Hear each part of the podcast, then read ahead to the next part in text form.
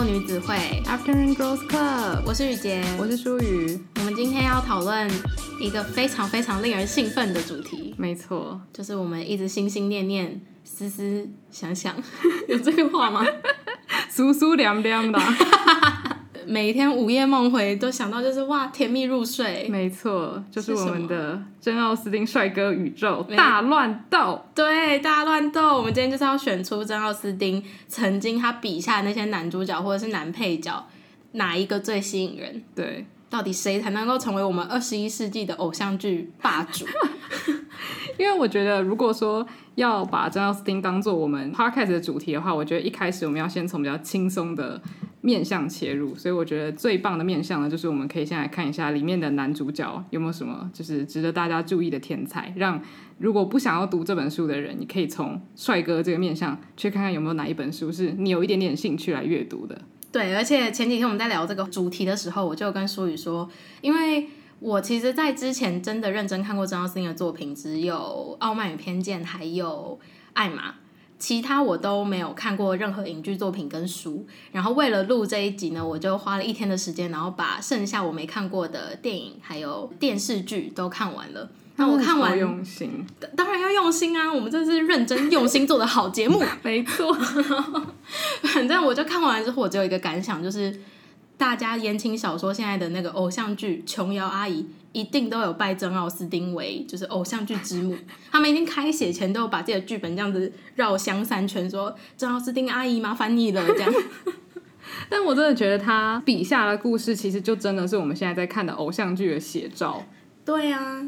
所以我今天开场的闲聊，我下了一个标题叫做“为什么十个少女有九个爱珍奥斯汀”。其实一直就是在讲说，为什么珍奥斯汀的故事虽然是好几百年前的乡下，或是在士绅阶级发生的一些爱情故事，或是家庭的一些吵闹、争吵的小事情，但是为什么少女现在读的时候还是觉得津津有味？那我们就是要稍微讲一下它跟偶像剧之间的连结到底是什么？我觉得它跟偶像剧的连结就是它非常特别的是，虽然因为这是两百年前。的故事了，嗯，可是他的时空背景虽然不同，但是那个男女主角的爱恨纠葛啊，那个情感分析，就是跟现代人感受的都是一样的。嗯，当然不是说现实生活中发生的，就是指那些我们平常在电视上看到的偶像剧公式来说的话，就是会有男女主角一开始看不顺眼啊，然后就突然男生才突然发现说，我真的很爱他，原来我不喜欢这些地方都是他，就是他令我着迷的地方。没错。然后或者是女主角身边一定会有一个从小到大待在旁边一起玩的青梅竹马，然后彼此都没有发现彼此的心意，然后直到有竞争对手出现了，男主角或女主角就开始不行，我不能让他就是离开我身边。然后再就是赶快把对方抓住。对对对，就是一个你刚刚前面说的那种，就是傲娇男配傲娇女的那种，可能就是比较新潮的韩剧啊，或者是台剧的那种。就是模式，然后另外一个青梅竹马可能就是比较像我可能不会爱你那种感觉，嗯、对对对，然后还有另外一个就是曾经交往过的两个人，或者是曾经结婚过的夫妻，然后离婚之后再次重新爱上对方那种故事，珍奥斯汀的书里面也有。这真的是我最爱的言情小说主题。所以说，如果你是少女没有看过曾奥斯汀，我真的不知道你在你你错过了太多了。我只是想先跟大家说，你待会我们提到的一些小的故事内容，或是男女主角之间的情节发展，你可能会觉得很耳熟，但是要记住，珍奥斯汀才是一切的起源。没错，他他才没有抄袭呢，那个年代他才没有抄袭的范本，他就是那个范本。没错，所以就是。如果说你在听刚刚我们讲的这些东西，你会觉得说天哪，原来就是那么以前的作品有这么有趣的故事的话，那我觉得你非常非常适合听我们我们等一下的介绍之后，赶快来选一本书当做珍奥斯汀的入门。那如果可以让你们就是选一本书爱上珍奥斯汀的话，我们会觉得非常的荣幸。这样子，嗯，而且这个节目的最后面，我们其实有做一个小彩蛋，小彩蛋就是希望大家能够听完我们的介绍之后，然后稍微感受一下书中的故事情节。没错，嗯、哦。我好兴奋哦！大家可以期待一下。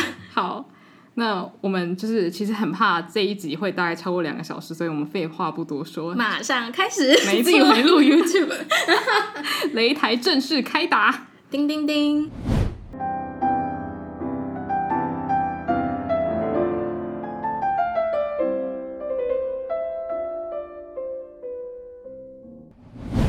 们现在就是要进入男嘉宾介绍的桥段。那我会尽量就是让整个过程就是非常的简简短。所以会帮他们下一些就是比较白痴的标题，所以希望大家不要觉得我在玷污这个文学作品。不会不会。好，首先我们要先看到大家应该都非常熟悉的《傲慢与偏见》。嗯，那《傲慢与偏见》就是我们刚刚讲到，他就是傲娇总裁式的达西先生，然后跟伊丽莎白他们恋爱的故事。但是因为我们今天的主题其实是要讲男主角，应该说男男性角色，对，所以我们就会 focus 在里面的男一男二，对对，对对，出现的男性角色。所以在这个故事里面呢，有两个男性角色非常的重要，其中一个就是达西先生，另外一个就是里面的渣男。我帮他下的标题叫做“落魄帅渣男”，维克汉。对，没错，他其实有很多翻译啦。对，所以就他的英文叫 Wickham，所以就看大家取决于你想要叫他韦汉还是韦克汉还是 Wickham 都可以啦。嗯哼，对，那雨洁，你要不要讲一下你对于这两个男人之间你有什么想法？我觉得如果你从来没有看过这个故事的话，一定第一个会。爱上的人绝对都是维克汉，因为达西一开始出现真的是太太过分了，就是又毒舌，然后又太自以为是，而且其实毕竟他是两百年前的小说，他的那个文字书写一个人的英俊程度还没有像现在言情小说那么厉害，嗯，什么阳光洒在他那如雕像般的 雕像般立体的脸啊，什么这种，这都是比较现代的讲法，以前不会这样说，以前只会说他的脸很 handsome，嗯，可是一个 handsome 可以代表非常多事情，所以这样听下来，你在看故事的时候都会。觉得韦克汉才是那个可以让少女为之倾倒的大情圣，他确实也是大情圣。可是你故事看到最后会发现，原来我们最喜欢的都是他不鸟全世界，只对我好的傲娇总裁。對，对，没错。而且我觉得那个翻拍的作品很容易会影响读者对于角色的观感。嗯，而且像其实你在看书的时候，你当然会觉得说啊，应该就是好看的男生。可是因为他影剧版总是把达西都是选那种超级超级有魅力的男主角。所以你看完之后，你就完全就是忘记韦克汉，完全就是忽略他的存在。但我觉得，嗯，影剧版的话，其实影剧版的男星演达西的人，我都没有第一眼觉得是帅的，哦，不觉得他都是慢慢的，就跟这个角色有点像。哦，对对对，就他他确实都会有一种他是帅哥没错，可是不是那种一看你就会为之倾倒，而是比较像是我知道你很帅，你也很自以为是。嗯的感觉，然后都是到后面他深情的一面透露出来之后就，就哦天呐，达西先生就是哦，好想成为达西太太。哦，怎么？我觉得好像韩剧哦，就他一开始可能会就是找那种呃，你讲话注意点哦。怎么办？好，我就举一个例子好了，就是孔刘。我一开始看到孔刘的时候，我会觉得哦，他。不会说不好看，可是我不懂它的魅力在哪。然后可能看到第八集的时候，我就是整个人就是已经抱着笔电，然后说我要嫁给孔刘。哪一哪一个剧？呃，很多哎。之前我是看他演那个 Big，可是我第一次看 Big 就很爱他哎，真的哦。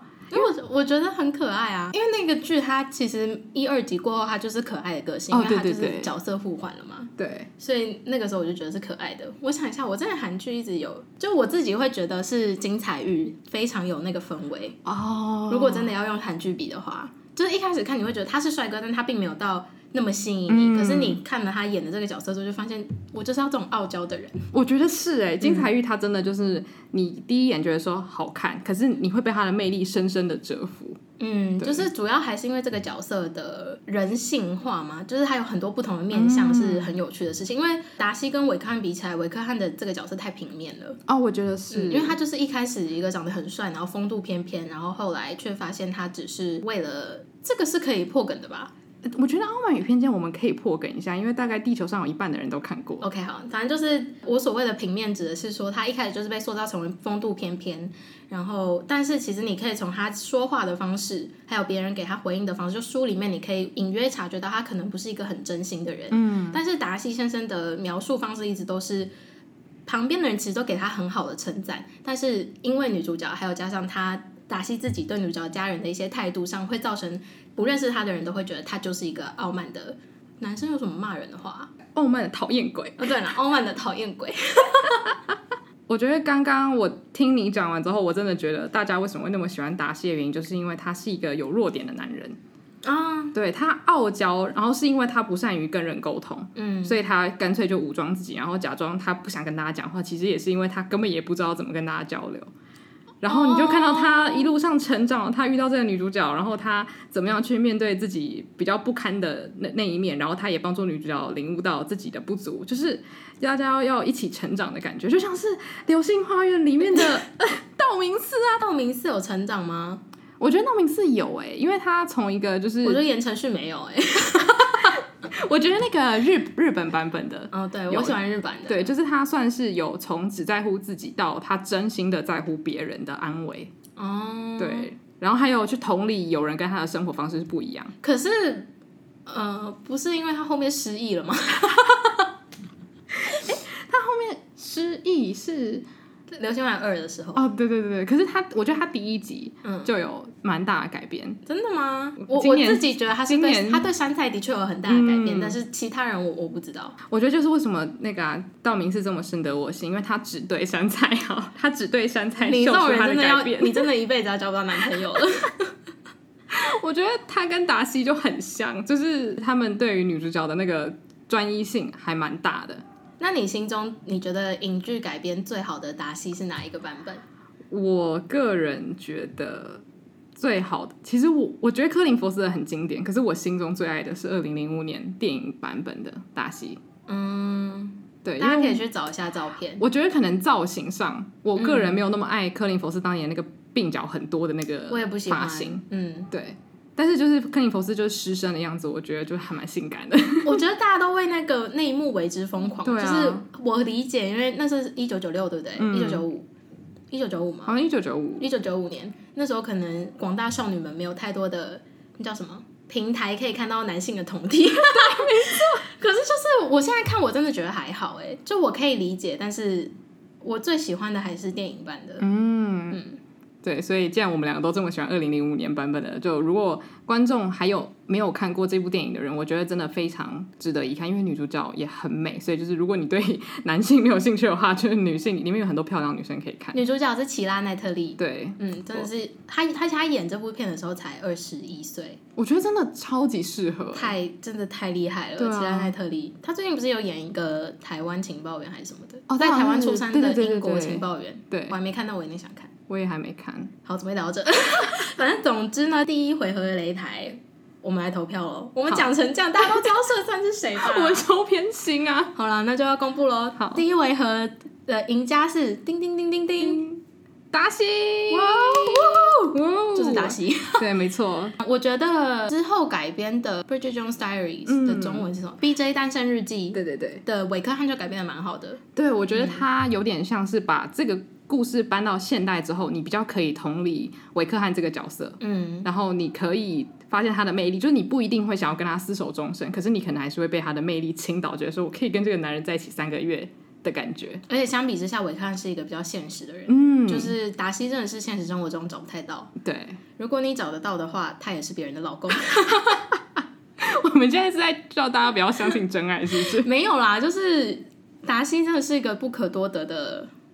也不能说好男人呢，因为我觉得他他也没有到很好。我觉得他是一个嗯蛮迷人的男人啊，对啦对啦。对，但韦克汉就是你可能随处可见。对。然后看你有没有那个本事把他收服喽。而且我觉得他就非常符合一句话，叫做“明知山有虎，偏往偏往虎山行”。女人就是贱呐、啊。对对对，就是其实维克汉是一个非常危险的存在。你知道他非常的不稳定，他也是一样充满魅力，可是他的魅力比较是属于那种比较表象的，就是帅气，然后可能就是充满了费洛蒙，吸引女性之类的那种感觉。可是我觉得他就是一个很圆融的人、嗯，他很会跟大家做关系，当然也是为了自己的前途着想啊。可是至少比起。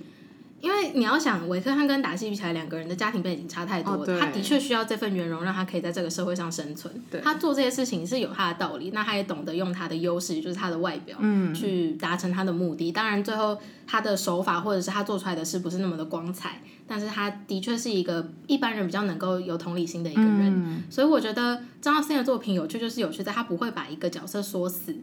他也会有，像是女主角也会有很令人讨厌的地方，嗯，不是说女主角就是大家都爱白莲花这样。我觉得你刚刚说的很好，就是其实我觉得维克汉比较适合生存在现代，因为现代的话人比较多选择，嗯，所以你如果是想要像他，就是当一个渣男，就是大家所谓认定的渣男，他在古代可能就会被认为说是放荡的男人，大家以后不会正眼看他。可是生存在现代的话，大家可能只会觉得他是一个。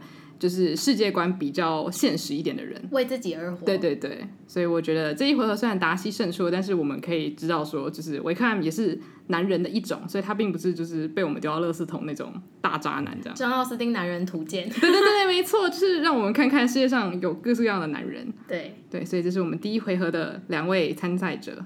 好，所以达西胜。我们最后再把我们每一回合的胜得再拿出来比一次。好，我现在就在在做笔记。OK OK OK，好。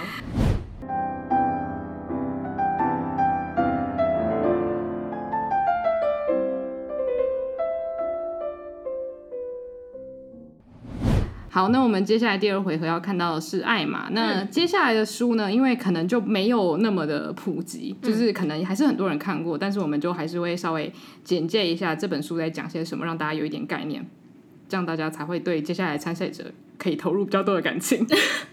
好，首先就是艾玛这本书，它其实是以一个女性作为就是书的开端。那艾玛她是一个。富家千金，她算是一个大房子的女主人，算名媛呢、啊。对，我觉得她算是名媛。嗯、然后，因为她家里就只有她的老爸爸，然后她的姐姐结婚了，所以她算是就是有点像是男主人的那种感觉了。嗯，所以她的青梅竹马呢是她的姐夫，哎，是姐夫啊，姐夫的弟弟啊姐夫的弟弟？姐夫就会变成畸恋的。对对对，青梅她的青梅竹马是姐夫的弟弟，然后他们两个人也差了有十五岁。对，嗯。所以就是他们两个是介在一种有点像是师徒，然后兄妹，但是又青梅竹马这种有点复杂的关系。因为这个男生是有的时候是比较是处于会对艾玛说教，对，但是他们两个其实又有一点若有似无的情愫存在，应该类师生恋。对对对，有点、嗯、啊，其实有点类师生恋。对，哇，好禁忌、哦。所以我一开始有点排斥看这个，因为我不喜欢师生恋。哦，但现在可以啦，长大了，毕竟已经过了学生时代，比较不会有这跟现实的冲突感。哦、你知道，就是小时候看师生恋，就会想说 自己真的想太多，想说我我跟老师越想越歪，没有啦。但是基本上这本书就是在除了讲这两个人之间的关系发展，也有在讲说艾玛她。在认识其他男生之后，他有很认真的去审视婚姻的必要性，然后还有爱是什么。因为他在遇到一些男生之后，他就会开始想说，这些男生给他关注，然后他觉得开心，那这样的感觉是不是就是爱呢？还是只是一种虚荣心被达到的一种感觉？嗯，那我觉得这部分非常好，因为其实现代人也是有在面临这个问题，就是当一个人追求你的时候，你是在享受爱呢，还是你在享受被别人喜欢的一种虚荣感？对对，这里面就在讲艾玛在发掘自我。对于婚姻爱情的想法的一个旅程吧，然后到最后他有慢慢发现，说什么对他来说才是真正的友谊，还有真正的真爱的感觉。嗯、对，所以后来男女主角就是发现彼此心意，嗯，然后相拥。对，没错。嗯，那我们在这本书里面选了两个参赛者，第一个就是男主角，就是我们刚刚说的师生恋中的师。对，那我他也很师，什么鬼了？就很帅啊，很师。然后他的名字叫做 奈特利先生，然后英文叫做 Mr. Knightley。那从他的名字里面就可以知道，他这个人就是非常的充满骑士精神，因为他的那个 Knight 是 K N I G H T，然后 L E Y，所以他就是有骑士这个字在里面。对，那我帮他下的标题叫做沉稳深情熟男。嗯，那你要帮我介绍下一个参赛者吗？下一个参赛者其实他在书里面的戏份并不多，可是他每次出现的时候都能够抓住我的心，嗯、因为他就是一个非常朴实，然后为了爱可以勇往直前的人。他是他叫 Martin，嗯，在书里面就会叫 Mr. Martin。然后他的呃职业是农夫，那因为以前毕竟有钱的人不用做事，所以他就是属于比较下面的阶级。嗯，那他追求的那个女生呢，也是跟他，我觉得跟他差不多阶级的人。对对，只是他可能也，就是他爱了那个女生之后，他就奋不顾身。对，就是每次见到他，就算只有一点点时间，他都要想尽办法走到他身边，然后说：“哎，你有没有看我最近给你的书？或是哎，你叫我看那本书，我有看的，我真的觉得很棒。”然后就又被分开这样。对，就是一个很很可爱、很淳朴的人。所以这边下的是。憨直朴实深情男，没错。而且其实我个人觉得，在真真实生活中的话，我会非常喜欢像就是马丁先生这样的男人，因为他就是愿意为了喜欢的女生去读读书，然后他本身也是一个爱读书的男人。但是我觉得他会听自己喜欢的人喜欢什么，然后去想尽办法接触。我非常非常欣赏这种男生，真的。就是愿意不能讲为了对方改变，而是为了了解对方去做的努力。对对对，这是一个非常感人的事情。对，而且就是他是一个男性，然后他完全没有在觉得说自己是男性，所以他应该要就是他爱的人去怎么讲服从他或是崇拜他，反而他跟他喜欢的这个女生的关系比较是。平行的感觉，嗯，而且他喜欢这个女生，就在书里面是叫 Harriet，嗯，Harriet 介绍他看的书都是比较 就是低俗的小说，对，然后他自己本来都是看什么农业相关的书，他自己都是看就是比较知识性的，对，但是他他却愿意为了那个女生去看了这个比较呃当时低俗的小说，就像是你我们如果很喜欢看韩剧，然后你喜欢的男生为了你就去看了这部韩剧，还跟你分享说男主角有多帅，大概是一个这样子的概念，我觉得。我就会立刻就想要嫁给他。对啊，就是怎么会有这种男生呢？或者是。因为现在社会上还是属于女生比较在迎合男方的喜好，嗯，去呃努力吧，就是有一点像是，要是我男朋友喜欢漫威的话，那我我会陪他去看漫威，然后去了解漫威在讲什么。嗯嗯，对啊，所以哇，天啊，为什么讲到这边，我觉得我的心有一点就是动摇。我先跟你说，这一组我的票是扎扎实实的，我已经决定了。好好好，那哇，这两个参赛者我们还有什么好说的？你要再说一下奈特利的优点吗？哦，好，因为我觉得我把马丁讲的太好了。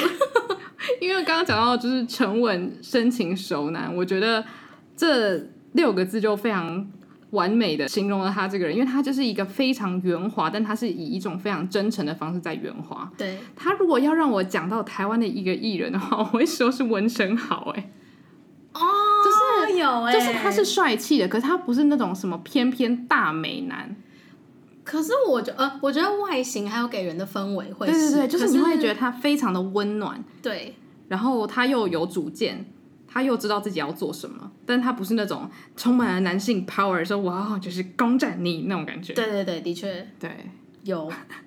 我们扯好远哦。那，那我帮我帮马丁想一个，好好好。现在演艺圈哦。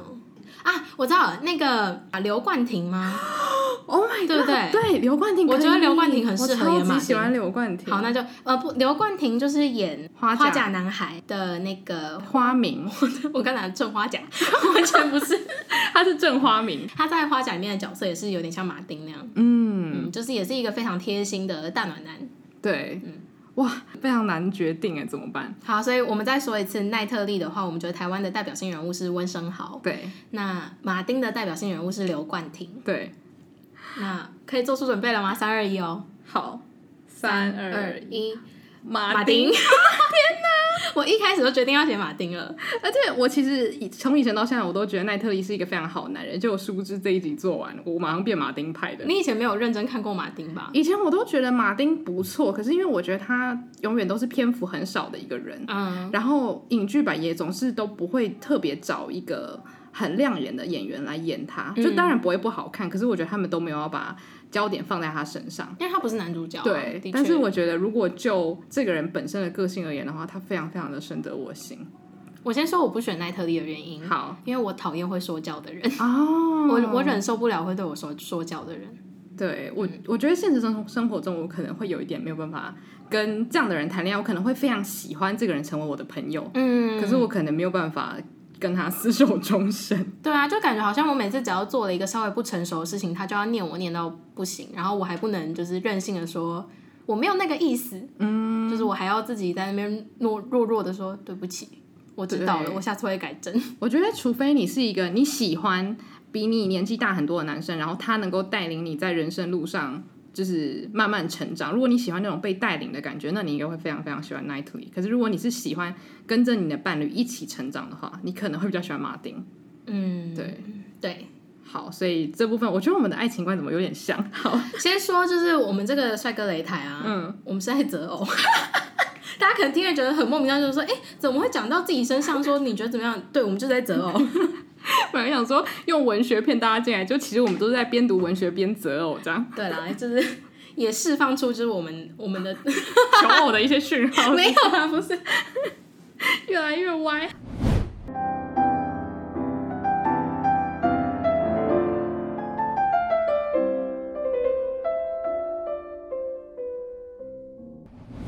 好，接下来第三个呢，一样也是两个男性。那这本书呢，大家应该非常熟悉，因为李安有拍过电影版，就是我们的《理性与感性》。嗯，对。那我选的两个男人呢，其实就非常的 完全不意外的，就是 Colonel Brandon 跟 Edward，就是一个是非常有魅力的贴心疑似有魅力熟男，然后为什么是疑似？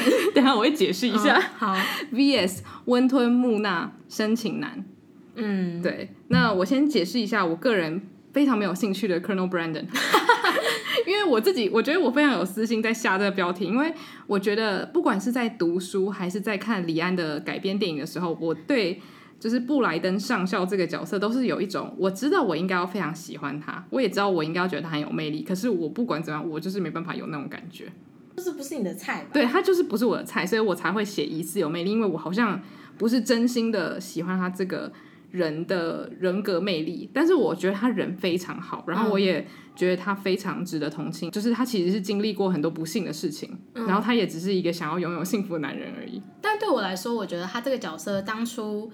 我自己觉得啦，如果用我的心情去揣测我们的偶像剧之母张奥斯汀的想法的话，嗯、我觉得他就是为了配合呃，因为奥美不知道 李旭云感性是两个女主角，嗯，然后她其实就是有点为了要互补妹妹的个性而创造出这样子的角色，哦、因为你后来去细想，的确。布兰登上校配其他人都非常的不适合，嗯，就你都会觉得、嗯、怪怪的，怪怪的。可是配到妹妹的时候，就是、呃、可以哦，就是就是嗯蛮合的哦，哦，好像很包容这样。嗯、所以我觉得他可能这个创作的他的可能时序是这样出来的。哦，我觉得这个角色他蛮特别，就是我一开始会觉得他跟那个妹妹结婚有一点。呃，没鱼虾也好的感觉。嗯，你说妹妹？对对对，对于妹妹来说，就是如果没有看过这部戏或者这本书的人的话，我大概讲解一下，就是《离心与感性》它其实就在讲一对姐妹的故事。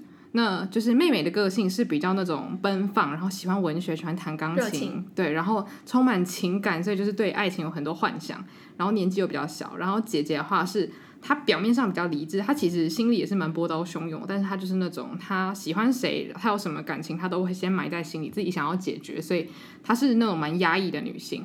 所以就是她喜欢一个人的时候，她也会就是表面上好像完全不见任何风浪的感觉。嗯。所以妹妹常常会觉得说，姐姐为什么要一直很假装自己的情感呢、啊？然后妹妹是那种，只要遇到喜欢的人，就会立刻出手，然后想要跟对方结婚那种感觉。厮守终身。对对对对对。所以其实对啊，如果是看过不管是书还是影视作品，可能都会对于妹妹的转变有一点没有办法理解嘛。因为其实她的确变得有点太快了，但是可以也可以看成是因为受过伤，所以把心稍微收回来一点。然后身边又刚好有布兰登上校这样子一个蛮体贴，然后又很深情的男士在旁边陪着她。可是因为我没有看过书，但是我觉得影视作品。我后来因为我看了两个版本，一个是李安的，然后另外一个是 BBC 拍的短剧。嗯，短剧里面布兰登上校在最后几集的时候，他其实他没有完全顺着妹妹的任性，他还是会偶尔会跟他说：“你不要这样”，或者是希望他往更好的方向走。所以我觉得布兰登上校也不是说完全放纵他，嗯，嗯，就是变成有点像让妹妹收敛，说你爱一个人有很多方式，不一定是要放纵这个人，而是就是让他有所成长。然后妹妹可能也是被他感动了吧？嗯嗯，我觉得妹妹喜欢上布莱登上校，或者至少是愿意跟他结婚。我觉得有很大一部分就是除了他其实有领悟到说，爱一个人，你不是只是说啊，发现你们两个兴趣相投，然后性情好像相同的时候，你就就是一一股脑投下去。有的时候互补其实是很重要，对于长远的发展来说。然后还有时间点。嗯，我觉得在那个时间点，布莱登的陪伴就是给他很可能很大的慰藉。嗯，所以我觉得他是有觉得说跟这个人厮守终身是一个非常有保障的事情。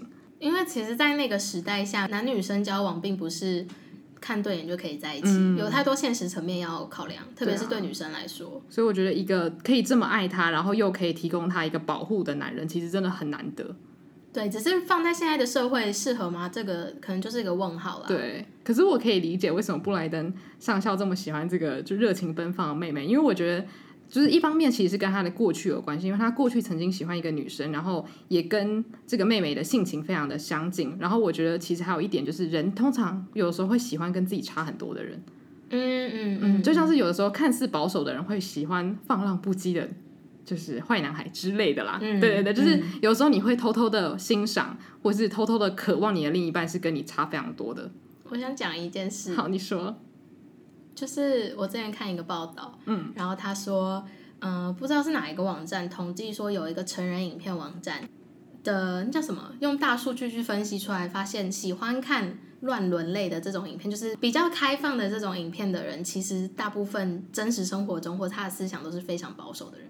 哇，所以就是他其实，在某方面压抑了自己，然后另外一方面，他就对，就是他会看这个影片，可能是因为他现实生活中没有办法满足嘛，嗯、我不知道怎么讲，但就是他们喜欢看跟自己不一样的东西。哦，哎、嗯欸，我觉得这很有道理，就是因为有的时候你如果跟自己太像的人在一起，你可能很舒服，可是同一时间你可能会觉得很无聊。其实我觉得跟自己像的人在一起，嗯，吸引力会蛮低的。嗯，因为就像是我们之前讲，如果想法都一样的话，好像就没有沟通的必要性。对啊，嗯，所以就是可能不一定是要完全相反，可是至少在某些点上面，你们可能完全相反，说不定是有好处的。嗯，对。所以这部分是我对于 疑似有魅力的熟男的。所以你的疑似讲的是，就是他疑似哦，怎么办？你觉得他是他他对你来说并没有那么，对他对我来说并没有这么大的吸引力。我觉得我比较是尊敬他。对啊，OK OK，了解。好，下一个就是我个人非常喜欢的爱德华，温吞木讷深情男。我很讨厌爱德华。那你要不要你要不要说明一下你为什么不喜欢爱德华？爱德华太温吞了，嗯、呃。他因为他在这个剧里面的角色，就是他一开始有在释放自己的情感给女主角，就是姐姐知道说我我喜欢你，然后我觉得我们两个人是有机会的，但他会自己突然消失，嗯，然后再次回来的时候，他感觉是已经下定决心要表明自己的心意，但是又一直犹豫不前，嗯，我觉得男人这样优柔寡断不行。其实我觉得啊，我我老实讲，我喜欢爱德华有很大一部分原因，可能是因为。影视作品都找了我很喜欢演员，呃，我必须说李安那个版本我没有办法抗拒，嗯，然后另外那个是什么？就是那个 Dan Stevens，对对对，大表哥，大表哥，大表哥，大表哥是谁？不知道，大表哥那个唐唐顿张宇，我现在讲话怎么回事？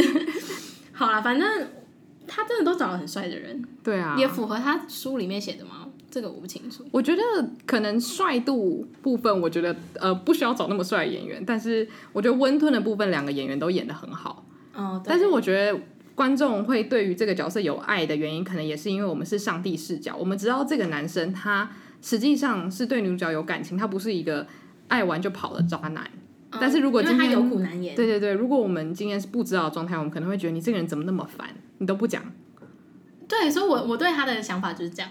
对，所以我觉得，如果我实际上跟这个男生谈恋爱，我可能会真的蛮痛苦的。嗯，可是我又对于那种有一点温吞的男生，又觉得啊、哦，好可爱哦。可是我觉得太温吞不行哎、嗯，你也不是主动的人啊，你又不是在路上看到你喜欢的你就冲上去。对，我觉得我跟爱德华很像，我觉得可能是英雄惜英雄的。好烂哦！不是你很怪，你上次说你觉得你跟姐姐很像，然后你今天又说你跟爱德华很像。对，我觉得我跟姐姐的个性非常像，可是我觉得姐姐跟爱德华他们。处理爱情的方式有一点类似，所以其实是相似。他们两个就是两个相爱的闷葫芦。哦，对，所以就会把对方给气死。两个相爱的闷葫芦，就是我爱你，你爱我，然后都很害怕告诉对方。就是这样，这就是我说为什么张奥斯汀很经典，因为就是很爱制造这种错过的戏嘛。天哪，这就是韩剧最爱，就是我爱你，你爱我，可是我们我们不能说出口。我爱你，你爱我，但是我们都不说。对对啊，然后就让观众哭大概八集，然后最后一集才因为就是可能阴错阳差，在某一个角落遇到对方，然后抱在一起大哭之类的。对啊，所以我就说为什么要称张奥斯汀为偶像剧之母？对，是有原因的。没错。所以这一回合，我我心里答案其实有点确定，大家听完我的标题应该就确定了。那玉洁，你你你决定好了吗？因为感觉你对这两个男人弃权吗？我真的我没有很想选。好，那那就我来我来决定哦。可以啊。好，因为现场现场有人有人拒绝吗？哦，好，没有、哦、没有。我们三百万的观众说 把决定权让给我，我决定要选跟我非常像的，就是温吞深情木讷男爱德华。对，爱德华获胜。爱德华只是险胜啦，对他险胜，会不会走到最后还不一定。就纯粹是因为我对于就是很很温情的熟男没有什么兴趣而已。温情对，对对对，我们还没有到那个年纪。对，所以也许我四十岁的时候，可能就会对 Colonel Brandon 有一些关心了。好危险哦。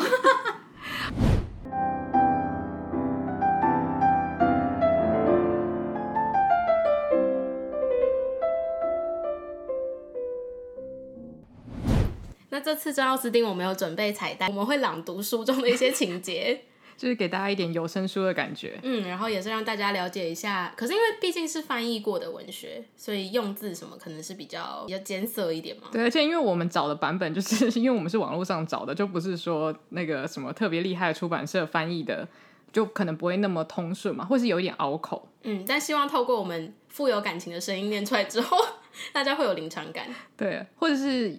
给你们一些娱乐也不错啦。嗯，对。然后我们接下来要说的片段是取自艾玛这一段的话，就是在艾玛她嘲笑她的算是比较阿姨辈的邻居之后，然后奈特利先生就觉得他的行为很不恰当，然后要责备他。我觉得算是整本书的一个其中一个蛮大的高潮，因为他们两个第一次有这么大的冲突，然后他算是第一次整个被指责。因为他很少被大家当成众矢之的来责骂，所以我们就是要重演这一段经典片段。好，